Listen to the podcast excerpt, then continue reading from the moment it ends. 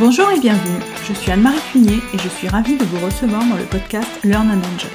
Dans chaque épisode, je vous propose d'analyser les usages et technologies du digital learning qui permettent de créer une expérience apprenant engageante et efficace. Avec des experts et professionnels du monde de la formation et de l'éducation, nous décoderons ensemble les bonnes pratiques qui marchent et les outils et méthodes qui permettent de transformer l'expérience d'apprentissage pour créer un effet waouh auprès des apprenants. Laissez-vous inspirer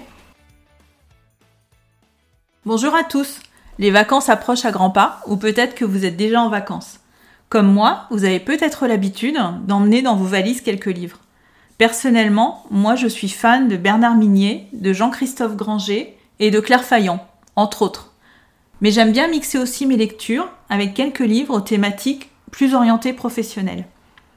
Si vous êtes comme moi, je vous ai préparé une liste de quelques ouvrages que j'ai déjà lus ou que j'ai très envie de lire pour vous inspirer et qui vous apporteront des pistes pour créer des expériences apprenant engageantes et efficaces.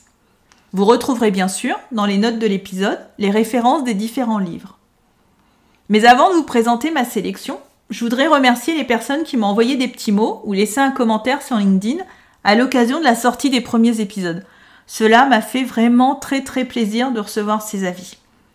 Et aujourd'hui, je voudrais remercier Claire qui a écrit un podcast dynamique, frais et dans le partage bienveillant. Vivement la suite. Merci beaucoup pour ce commentaire, cela m'a vraiment touché et je suis heureuse que le podcast vous plaise. Mais revenons à la liste de livres que je vous ai préparés. Pour le premier livre de ma sélection, je vous propose un basique, le livre Réussir avec le digital learning, les secrets pour concevoir, vendre et piloter des projets e-learning de Tariq Cherkaoui. Après un tour d'horizon du digital learning, ce livre va expliquer pas à pas la construction d'un projet de formation digitale, de l'audit des besoins à la conception pédagogique en passant par la fabrication des supports, l'animation de la formation et l'évaluation. On y trouve aussi une sélection d'outils et des exercices pour une mise en pratique, comme par exemple digitaliser un dispositif de formation continue. Pour moi, c'est un livre pour bien débuter dans le digital learning. Pour le deuxième livre de ma sélection, j'ai choisi Réinventer vos formations avec les neurosciences d'Aurélie Van Dyck. Alors ce livre, c'est un état des lieux des connaissances en neurosciences et de ce que l'on peut en tirer pour faciliter l'apprentissage. Il s'appuie sur le postulat suivant.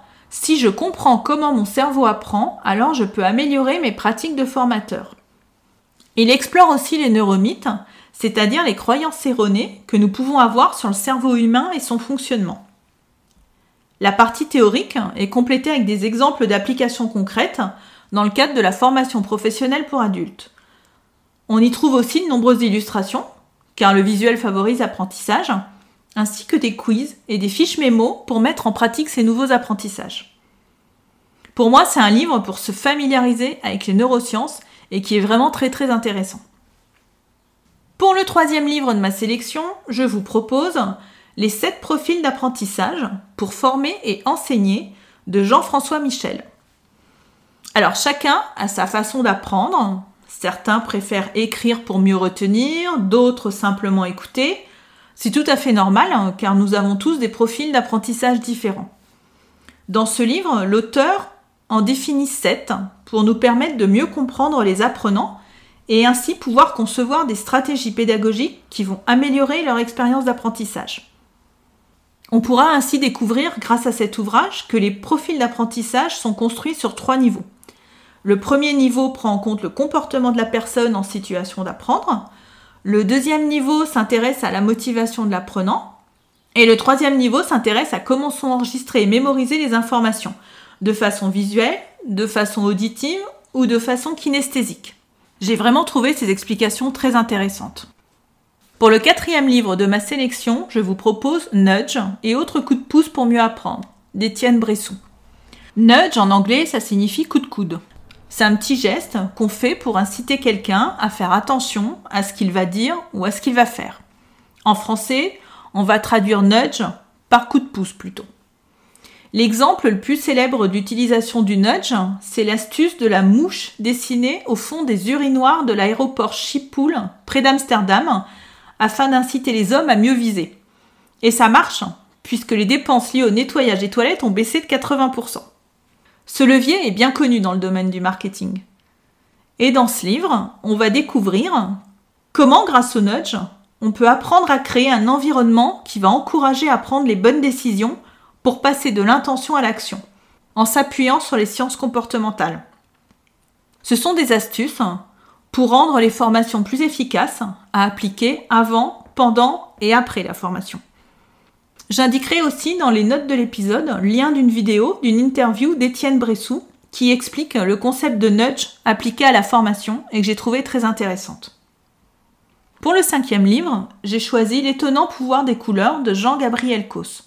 Après avoir lu ce livre, vous ne verrez plus les couleurs comme avant. Jean-Gabriel Cos est designer.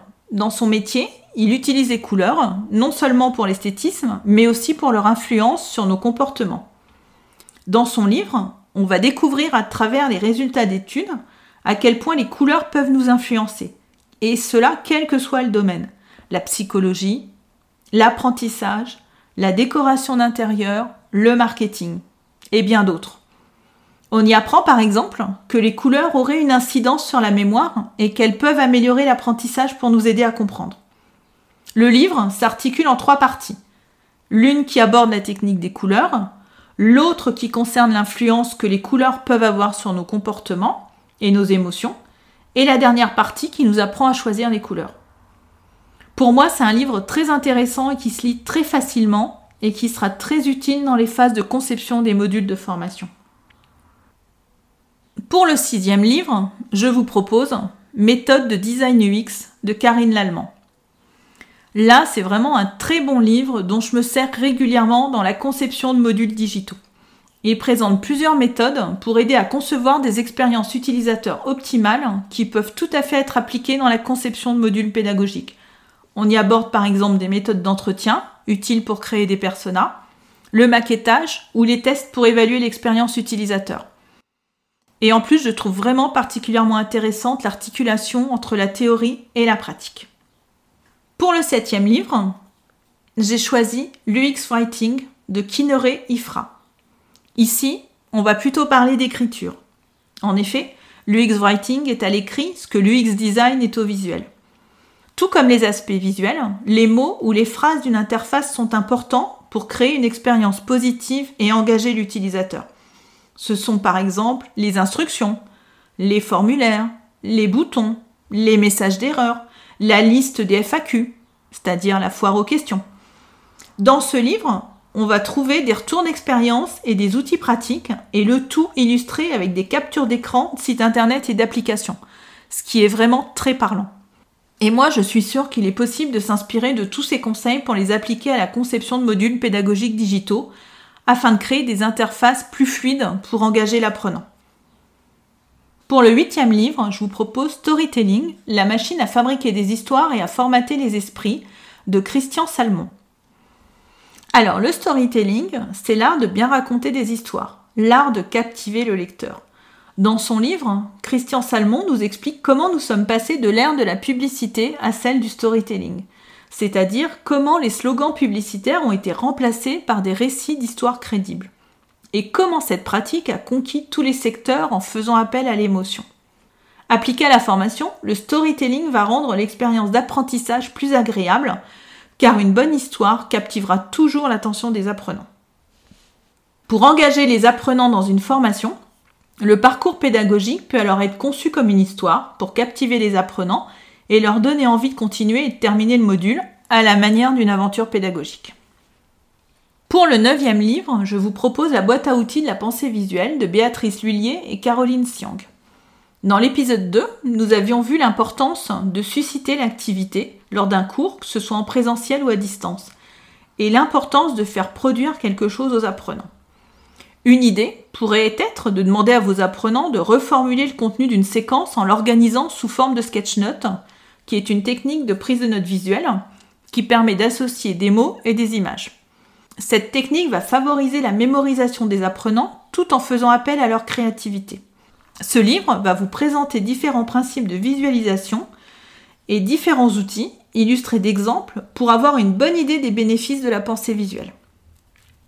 Et enfin, pour mon dixième livre, j'ai choisi Créer son podcast pour les nuls de Pénélope Boeuf. Alors, dans une étude d'Avas de 2020, 5,3 millions de personnes déclarent écouter un podcast natif toutes les semaines. C'est un format qui est en pleine expansion et qui a le vent en poupe dans beaucoup de domaines, la communication, le marketing et la formation. Un podcast peut être écouté n'importe où et n'importe quand, et l'audio est parfait pour mémoriser et faire passer des messages et des émotions. On peut imaginer compléter des cours ou des formations en présentiel avec un podcast, interviewer des experts pour illustrer des cours et partager des expériences, raconter une histoire autour d'une notion à acquérir. Il y a plein de choses à imaginer. Par exemple, pour vous donner une idée, vous pouvez aller voir la plateforme de podcast éducatif Clapotis, qui aide les lycéens à préparer les épreuves anticipées de français en proposant des épisodes qui complètent les cours en présentiel. Si vous avez envie de tenter l'expérience du podcast, le livre Créer son podcast pour les nuls vous guidera pas à pas dans la création de votre podcast, enregistrement, montage et diffusion, et vous verrez que c'est à la portée de tous. Voilà, c'était le dernier livre de ma sélection. J'espère que ces ouvrages vous plairont, que vous y trouverez de l'inspiration et qu'ils vous aideront à bien préparer la rentrée. N'hésitez pas à me dire ce que vous en avez pensé en commentaire sur LinkedIn ou éventuellement à rajouter d'autres livres pour compléter cette sélection. Je vous dis à bientôt J'espère que cet épisode vous a plu. Si vous aimez le podcast Learn and Enjoy et si vous avez envie de me soutenir, de m'aider à faire connaître ce podcast, la meilleure façon, c'est de me laisser une note 5 étoiles sur Apple Podcast ou un petit commentaire. Pensez aussi à vous abonner pour être informé de la sortie des prochains épisodes. Et pour rester en contact ou me proposer un thème que vous souhaitez que j'aborde, vous pouvez me rejoindre sur LinkedIn. Vous me trouverez sous mon nom, Anne-Marie Cuinier. Je vous dis à très vite pour un nouvel épisode.